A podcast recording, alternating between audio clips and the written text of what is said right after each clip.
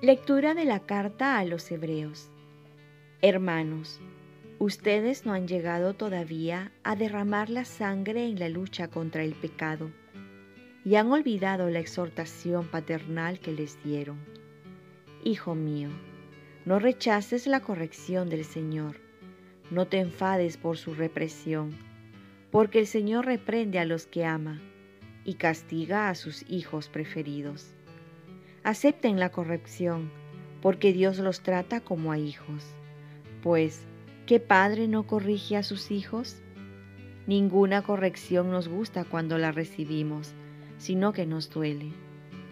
Pero, después de pasar por ella, nos da como fruto una vida honrada y en paz.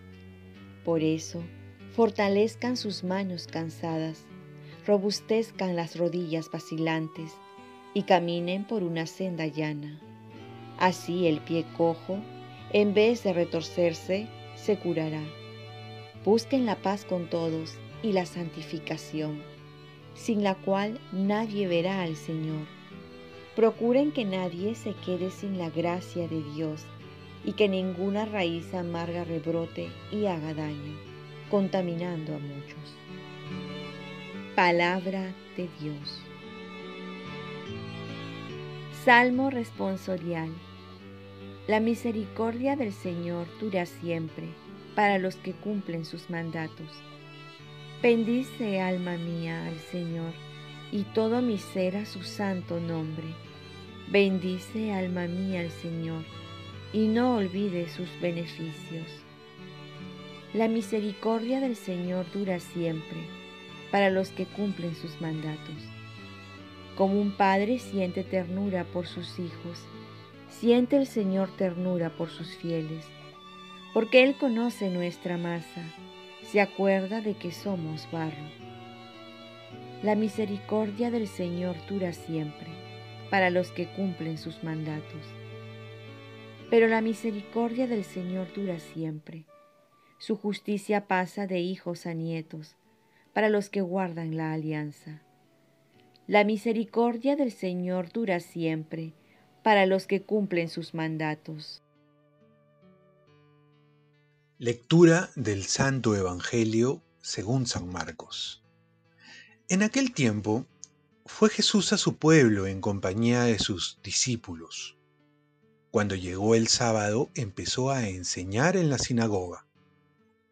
La multitud que lo oía se preguntaba asombrada, ¿De dónde saca todo eso?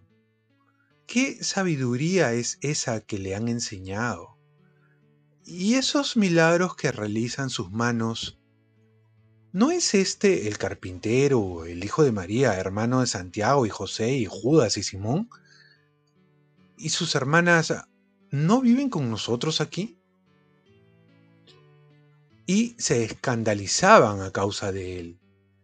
Jesús les decía, ¿No desprecian a un profeta más que en su tierra, entre sus parientes y en su casa? No pudo hacer allí ningún milagro, solo curó a algunos enfermos imponiéndoles las manos. Y se extrañó de su falta de fe y recorría los pueblos de alrededor enseñando. Palabra del Señor paz y bien. Si etiquetamos, nunca veremos milagros en las personas. Cuando algo o alguien no encaja en nuestros esquemas, nos escandaliza que logren lo que menos habíamos pensado. Y es que muchas veces pensamos que todo debe ir de acuerdo a nuestros criterios, deducciones, pronósticos.